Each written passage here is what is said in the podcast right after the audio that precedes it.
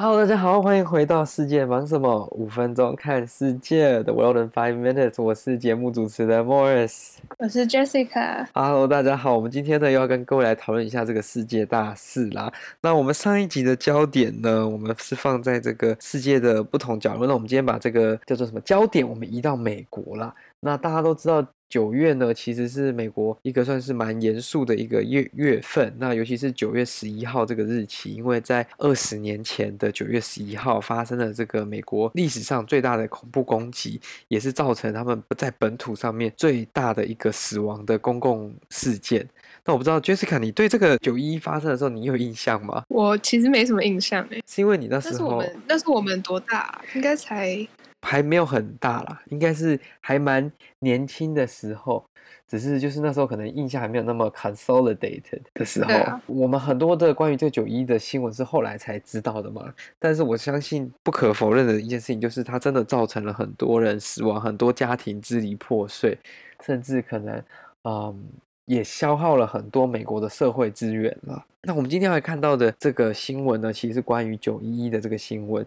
那它跟之前一些其他媒体报道的方向比较不太一样了。他在讲的是关于这个发生事情过后验证还是收集证据的一个 阶段吗？没，他这个标题呢是说这个叫做 Remembering 9/11 Local Dentist Remembers Effort to Identify the Victims。他们在回顾九一一的当时，然后这个算是当地的这个牙医呢，有点想起他们当初怎么用他们所学、他们所会的东西去 identify the victim，有点像是辨识吗？嗯，就是辨识那些罹难者的身份。其实当初九一一有非常多的，它有分分不同的地方嘛。那那两辆飞机撞世贸大楼的时候。World Trade Center 的时候，其实那里面有很多人，不管是飞机上的人，或者是说原本在办公室九十几层还是八十几层那边的这些呃民众呢，其实他们的遭受到的撞击跟整个火灾啊，或者是整个崩塌，其实对他们的这个身体应该是造成蛮大的破损的。对啊，而且应该就是因为爆炸什么的，就是那些火就会把就是东西全部都烧光，然后。就是，但人的牙齿好像是比较不会被烧掉的一个东西。人的牙齿相对来说，你相对于皮肤等等的东西，它比较，呃，就是你好像烧一烧，它还是会在那嘛，对不对？它也是你的那个。就是如果在同一个温度下，就是你可能皮肤已经被烧掉、烧不见了，但是你可能就是牙齿还会在。甚至牙齿也算是蛮坚固的身体的一部分嘛。你看，你平常用它，啊，就像骨头的那种感觉。对啊，你平常用它咬那么多有的没的东西，其实相对来说可以看得出来，它其实非常坚固。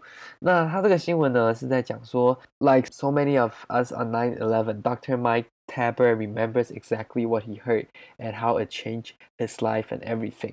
反正呢，就是有一个这个 Doctor Mike Taber，他是一个在美国的牙医，他当天其实是在呃自己的诊所在执医嘛，就在帮病人看牙齿，原本还要开一个小手术之类的。那他刚好在他进入手术前，他就看到了那个新闻，然后他们就说：“哦。”出事了，出事！他们好像也不太了解说该怎么反应，还是说他们应该要怎么做吗？因为那个算是历史上第一个这么大的一个恐怖攻击事件嘛。那他是说他们接到消息之后，是说纽约当地的警方跟那个 FBI 等等单位需要很多的牙医去现场去分辨所谓的受害者，因为好像在两千年那个时候。是不是这种 DNA 的技术相对来说是没有那么成熟啊？对，好像是，就是那时候还还没有那种什么哦，我只要拿一个泥点什么骨头，拿一捏一点什么毛发，我觉得哦可以知道这个人是谁。那时候好像还没有这么先进。好像是因为这个原因，所以他们才把它，呃，他们认为说，那在当下那个年代啦，最能 rely 最能嗯、呃、信任，就是最能考证说这个人是谁的。一个东西就是你的牙齿的排列啊，跟组合嘛，因为是不是好像人的牙齿跟排列其实是跟指纹是一样的逻辑？没有人的牙齿会是一样的形状吗？嗯嗯嗯，好像是这样，就是它是可以看，就是从你就是牙齿长的形状什么的那个架构去判断说，哦，这个人是谁？那就是因为这样子，他们被叫去了现场，然后他们就要负责去看很多，不管是在地上的罹难者，还是还在大楼里面的罹难者的这些遗体，然后去分辨，尝试分辨出，呃，这个是谁那样子。那我看到这里，其实令我很伤心一点是说，他有提到说，当下他们不知道到底有谁在大楼啊，谁在飞机啊，大家人在哪里。或者是说，大家身的那个罹难者的身体遗体会飞到哪里？有可能会卡在建筑物里面，或者是有可能因为撞击力道太大而掉到地面等等的。所以他们请家属，就是很多人的家人呢，把他们的这个过去看诊的这个牙齿有模型啊，还是牙齿的这种齿模资料，好像把它寄到，或者说带到现场，给他们这个相关的这些牙医去做一个资料的参考跟比对。那他有说，in one of the case file，就是在一个那个。dental case file 里面有一个是他有看到有一个小男孩就说哦，嗯，Hi doctor, I hope this will help you, but I hope you won't be able to identify anyone with the same teeth as my father because I want him to be alive。我当下看到这，我真的是觉得哇，好 sad，就是真的是非常令人伤心。今天如果是那个牙医，我也不知道说我到底是该帮他找到。他的父亲，还是说就让他认为就是他父亲消失了，还是怎么样？其实就是他真的还蛮 sad 的，因为变成说这个一个小男孩写的这种我就感觉说他其实是抱有一丝希望的。但是你今天如果去帮他验证了，就是说打破了他的那个希望吗？对啊，就是一个残酷的现实。其实好像全部看起来有大概，他们好像说在关于就是在那个世贸中心有大概三三千多人啊，在那里身亡的，好像他们只有用这个牙齿的方式，只有辨识出了大概三分之一，就大概一千多个人，那也耗时了他们几乎一两个月的时间，才慢慢就是累积出这么多的人去。呃，辨识出来，所以这其实也是蛮辛苦的一个工作啦。所以就是我看到这新闻，我当下为什么会觉得这非常的特别？是因为你可能会想说，哦，牙医其实好像跟这种发生灾难的现场好像没有直接的关系嘛。当然会想到就是那些就是什么哦，拍照啦，或者是什么警察啊，或者是鉴识科，但就不会想到，哎，原来牙就是牙齿也是一个很重要的元素。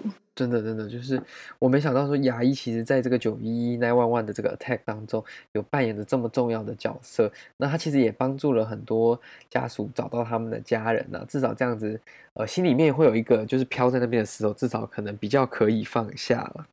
牙医的工作其实也是蛮辛苦跟蛮特别的了。那讲到牙医，我就刚好想到，因为我自己其实有一阵子刚好没有看牙医了，但是听说这个 Jessica，你是不是不久前才去？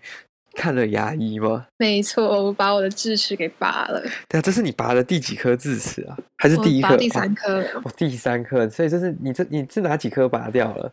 我已经拔了，就是下侧的两颗拔了，然后前几天是去拔上排的右侧那一颗。上排右侧，我想说你只剩。左边上面的那一颗了，对对对。那你拔的时候怎么样？整个痛吗？因为我自己还没有拔过智齿，所以我不知道说大家每次拔完感觉像脸都肿起来那种感觉。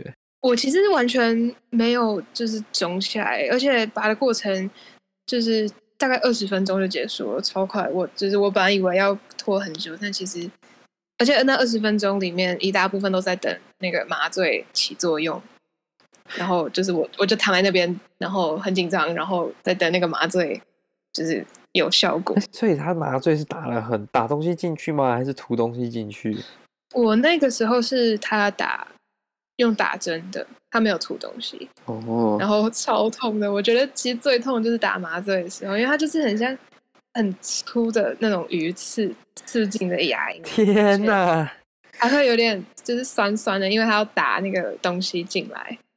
对啊，而且然后就是他打完之后，就是你可能，就是你感觉不到你嘴巴那边了嘛，然后他就开始拔，然后你就可以感觉得到他在拿工具，就是用力的，就是刨你的牙齿，然后他就把它两侧都就是各各嗯，那怎么讲？用力把它扳下来，然后就是然后再把它就是脱落，然后再把它夹出来，这样。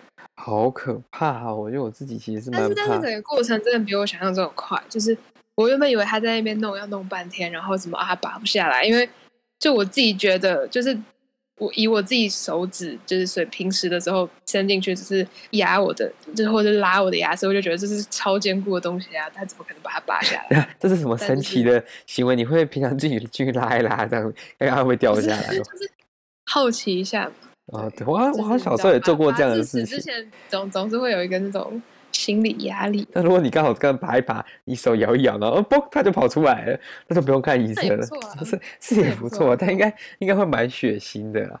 你说打完麻醉之后，你是身体会飘飘的吗？还是会有什么样的效果？我不知道那个是什么麻醉，但是他打第一种麻醉，他好像打了两种，应该是两种吧，我不确定啦。我就是我是以我个人体验来说，我不知道实际上是怎么样，但就是我挨了四针。天呐，是四针哎！第一针，但我觉得第一针跟后面三针是不同的东西。反正第一针就是打进去之后，就有一种，就是好像就是全身有点没力没力的那种感觉，就是你是可以感觉到你的手脚都有点没力。然后过一小段时间之后，他就再开始打，就是后面那三针，就是感觉就是那种局部麻醉还是什么的，他就是每个方每个呃方向都各打一针这样。天哪！然后再就是继续等，说等那个它生效，然后他再用器具就是测试一下我有没有感觉，然后没有感觉就开拔。难怪，实际上拔的那个过程超快，我觉得可能五分钟吧，五到十分钟。难怪人家说那个麻醉真的是，难怪你是不是拔完之后都不能，就是也不能太快吃东西，不能喝喝热水，不能喝东西，还是喝水，对不对？嗯喝水可以，但是应该是说，我其实我拔完复原的过程也比我想象中快很多欸，因为我只有当天，就是我可能我我刚拔完之后我就咬着纱布，然后就是大概咬两个小时。他是跟我就牙医跟我说，我我就是过两个小时之后就可以把纱布拿掉，然后可以吃他给我的那个就是抗生素、什么消炎止痛药之类那些，嗯，对啊，然后。我本来以为我可能要一两个礼拜才可以，就是你知道正常吃东西，但我我好像过了三天我就正常吃东西了。哦，哇，那你这个复原速度真的是比你感觉比我之前过去听到的都快蛮多的啦。但我不知道是他技术很好，还是我就是你知道恢复的很快，还是什么的？可能是你的牙齿可能特别特别好拔，特别乖啦。超扯的。我讲到这个就是有点讲的离题，但是我就觉得说真的。各个行业其实对这个社会当中都非常重要。我们可以看到，说牙医不只能解决你我之间的这个牙齿疼痛的问题，或者是就是牙齿相关的问题。他们在这种社会重大案件，或者是这种呃会影响到更多人，或者是不同层面的这种问题的时候，他们也是会扮演这种很重要的角色。所以我觉得这应该就是像我们以前有说的那种叫什么“行行出状元”啦。好，那。这个呢，就是我们今天为各位带来的这个关于九一一牙医的这个二十年后的告白啦。那因为他自己可能也承受非常多的压力，但我们就是也可以看到说，这个这种伤痛其实是存在这一个世代人当中非常大的一个占据非常大的一个位置啊。那我们就要更努力的去避免这种悲剧在发生。那我们今天的新闻就到这里，感谢各位今天的收听，我们就下次再见啦，拜拜，拜拜。